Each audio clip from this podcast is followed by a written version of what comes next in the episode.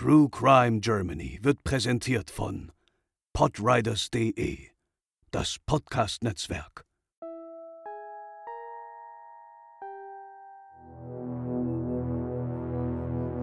Nach einem Kneipenbesuch im Oktober 2001 steigt der Landwirt Rudolf R. stark alkoholisiert in seinen Wagen und fährt los.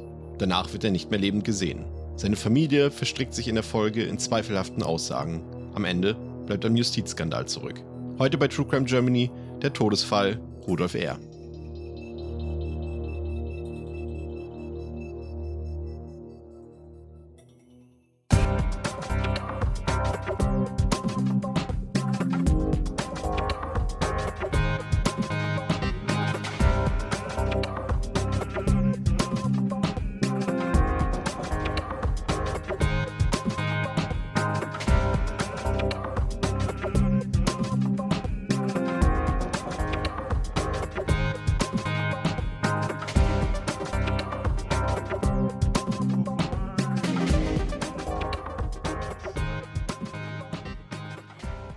Moin Moin und herzlich willkommen zur 99. Episode von True Crime Germany. Ich bin der Chris und bei mir sind heute wie gewohnt zum einen Lena. Moin. Und zum anderen der André. Moin. Und unsere heutige Folge führt uns nach Oberbayern und zwar in den Oktober des Jahres 2001. Und damit blicken wir auf einen der, ja, ich das kann man schon so sagen, der bizarrsten Fälle in der jüngeren deutschen Kriminalgeschichte zurück. André, mach doch mal den Anfang, führ uns doch mal in den Fall ein. Ja, gerne. Der Landwirt Rudolf R., von vielen auch beim Spitznamen Rudi genannt, wurde 1949 geboren. Und im Alter von 52 Jahren verschwand er in der Nacht zum 13. Oktober 2001 in der oberbayerischen Kreisstadt Neuburg spurlos nach einem Wirtshausbesuch, bei dem er sich zuvor betrunken hatte. Im nördlich von München gelegenen Neuburg leben knapp 29.000 Menschen. Für sein Feierabendbier kehrte Rudi R. regelmäßig im Vereinsheim des BSV Neuburg ein – wie auch am Abend des 12. Oktober 2001, einem Freitag. Der Wirt Werner S. erinnert sich, dass an diesem Abend nichts ungewöhnlich war. Rudi R. setzte sich an seinen üblichen Tisch, etwas abseits der anderen Gäste. Und dann trank er sein Bier, eins nach dem anderen. Er trank üblicherweise viel und nach einer Weile begann er dann über sein Leben zu klagen. Über seine, in Anführungszeichen, faulen Weiber und Geld. Auch wurde er öfter ausfallend gegenüber anderen Gästen, mischte sich gerne in Gespräche ein. An diesem Abend trank er acht Bier und kaufte eine Schachtel Zigaretten. Er ließ die Summe anschreiben. Nachdem inklusive dem Wirt nur noch drei Personen im Lokal waren, fragte der Wirt, ob er Rudi mitnehmen solle. Doch der verneinte. Er sei mit seinem Mercedes da, ein Modell 230e, und würde selber fahren wollen.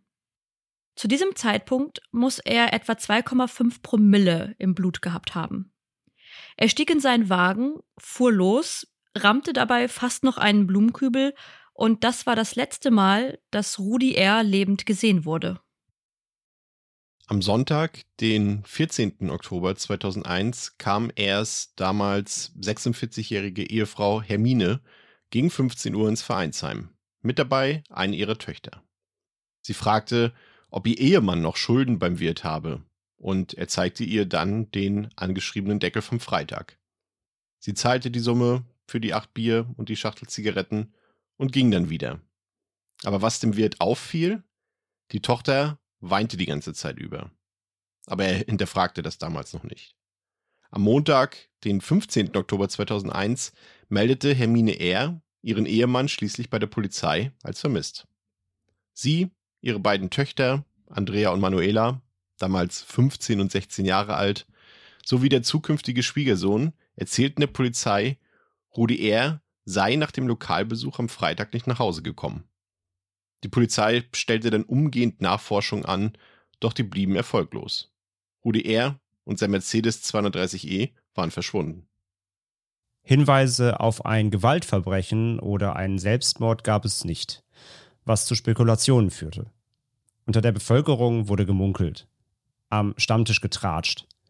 Rudi R. wäre abgehauen oder man hätte ihn in einem Misthaufen auf seinem Hof verscharrt. Die Gerüchteküche brodelte. Zwei Jahre lang liefen die Ermittlungen ins Leere. Einmal wandte sich Ehefrau Hermine R. nochmals an die Polizei. Sie habe den Mercedes ihres Mannes gesehen. Doch es handelte sich nur um ein ähnliches Modell. Mit einem Durchsuchungsbeschluss durchsuchte die Polizei auch Ers Haus in Neuburg. Zu diesem Zeitpunkt war es bereits völlig verwahrlost und vermüllt. Zahlreiche Hunde streunten um das Haus herum. Doch gefunden wurde nichts. Keine Leiche, keine Hinweise und keine Anzeichen für ein Verbrechen. Trotzdem wurden Ehefrau Hermine, die Töchter Andrea und Manuela, inzwischen 17 und 18 Jahre alt, und Manuelas Verlobter Matthias E. zum Verhör mit aufs Revier genommen. Alle vier gelten als minderbegabt. Ihre Intelligenzquotienten liegen zwischen 50 und 70. Der ehemalige Maurerlehrling Matthias E. war zudem schwer alkoholkrank und trank bis zu einem Kasten Bier am Tag. Beim Verhör kamen dann schnell neue Tatsachen ins Licht. So gestanden sie nach nur wenigen Stunden, dass Rudi R. in der Nacht vom 12. auf den 13. Oktober 2001, also nach dem Lokalbesuch, sehr wohl nach Hause kam. Außerdem kam es im Anschluss zu einem Streit und einer Rangelei im Treppenhaus zwischen ihm und seiner Frau. Dabei sei Rudi R. gestürzt und dabei ums Leben gekommen. Je länger die Verhöre gingen, desto haarsträubender wurden die Details. Sägen, Messer, Hunde und sogar ein Misthaufen kamen ins Spiel. Die Töchter Andrea und Manuela wurden getrennt voneinander am vermuteten Tatort darum gebeten, eine Rekonstruktion der Nacht nachzustellen. Beamte der Kripo spielten dabei die Statisten. Im Kern stellten beide Töchter eine ähnliche Situation dar. Als Rudi R. betrunken nach Hause kam, ergab sich ein Streit, bei dem es zum Gerangel zwischen ihm und seiner Frau kam.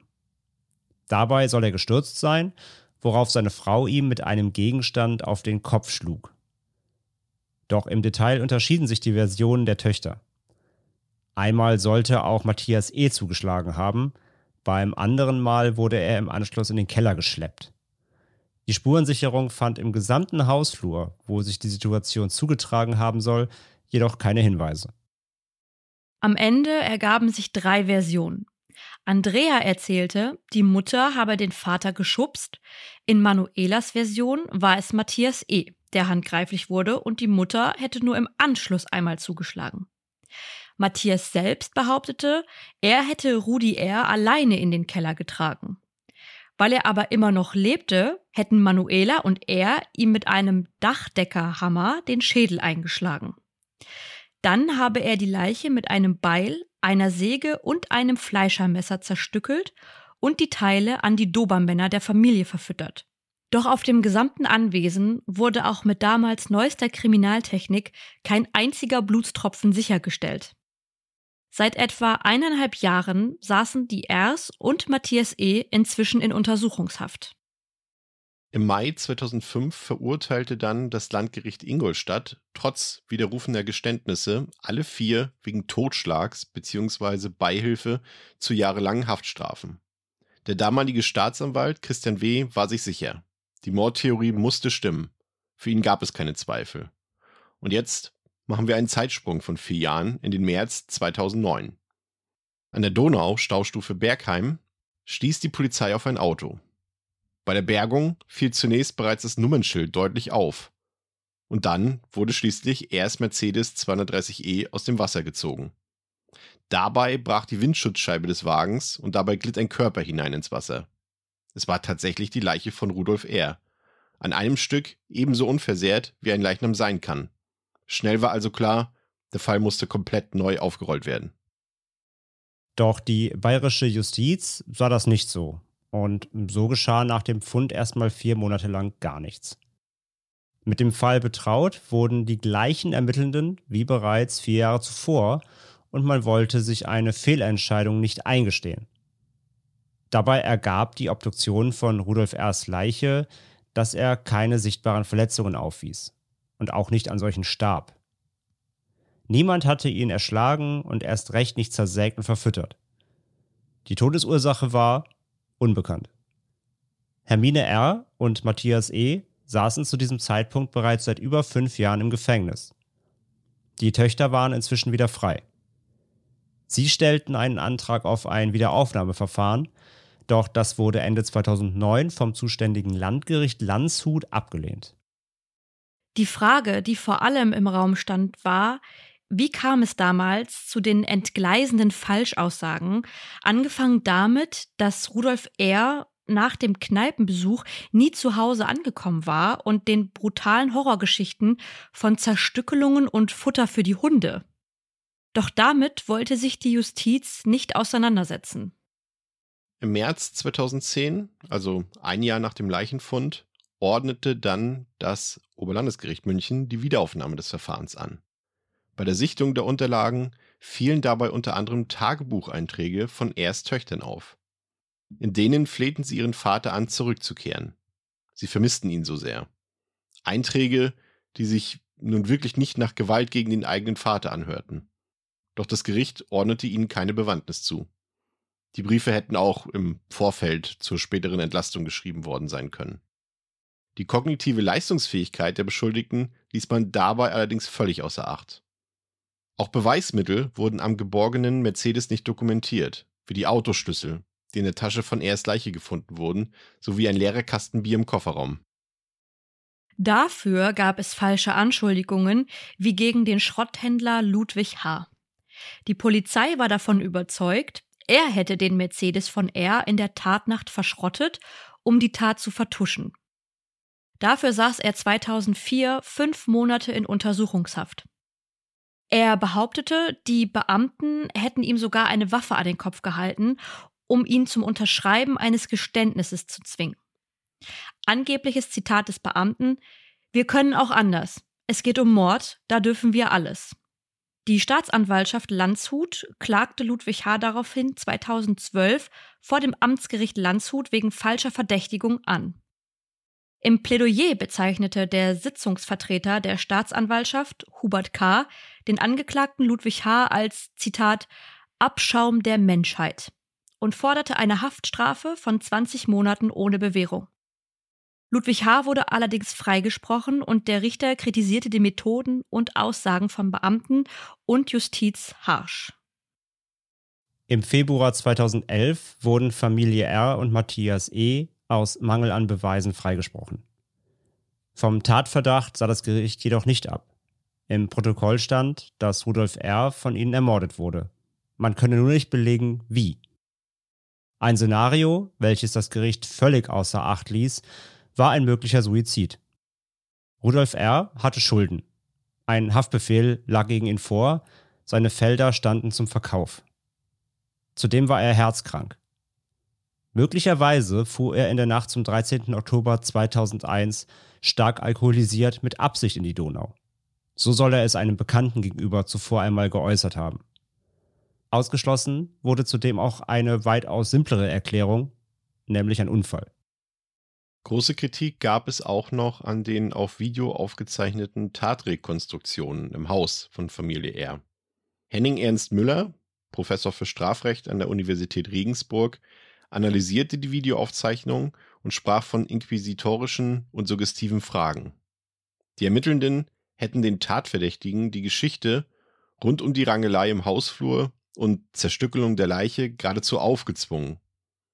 Das Landgericht Landshut verweigerte bzw. kürzte jedoch die Haftentschädigung mit der Begründung, Matthias E. und Familie R. seien wegen ihrer falschen Aussagen selbst schuld an der Verurteilung gewesen.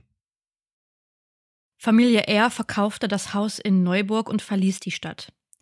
Denn für die meisten AnwohnerInnen waren sie nach wie vor schuldig. Ein normales Leben war in der Stadt nicht mehr möglich. Matthias E. zog es wieder zurück zu seinen Eltern. Bis heute ist unklar, wie genau Rudolf R. ums Leben kam und ob seine Familie oder Matthias E. damit etwas zu tun hatten.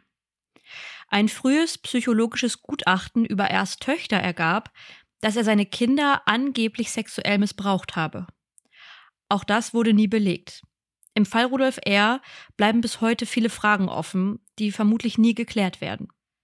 Sicher ist, dass der Fall an vielen Punkten ein echter Justizskandal war und auch als das in die deutsche Kriminalgeschichte eingegangen ist.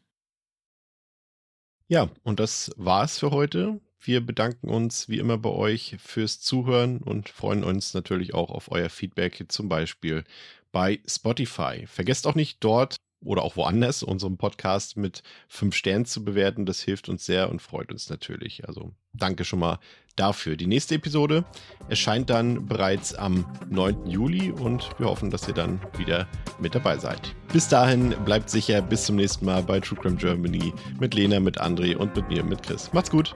Tschüss. Ciao.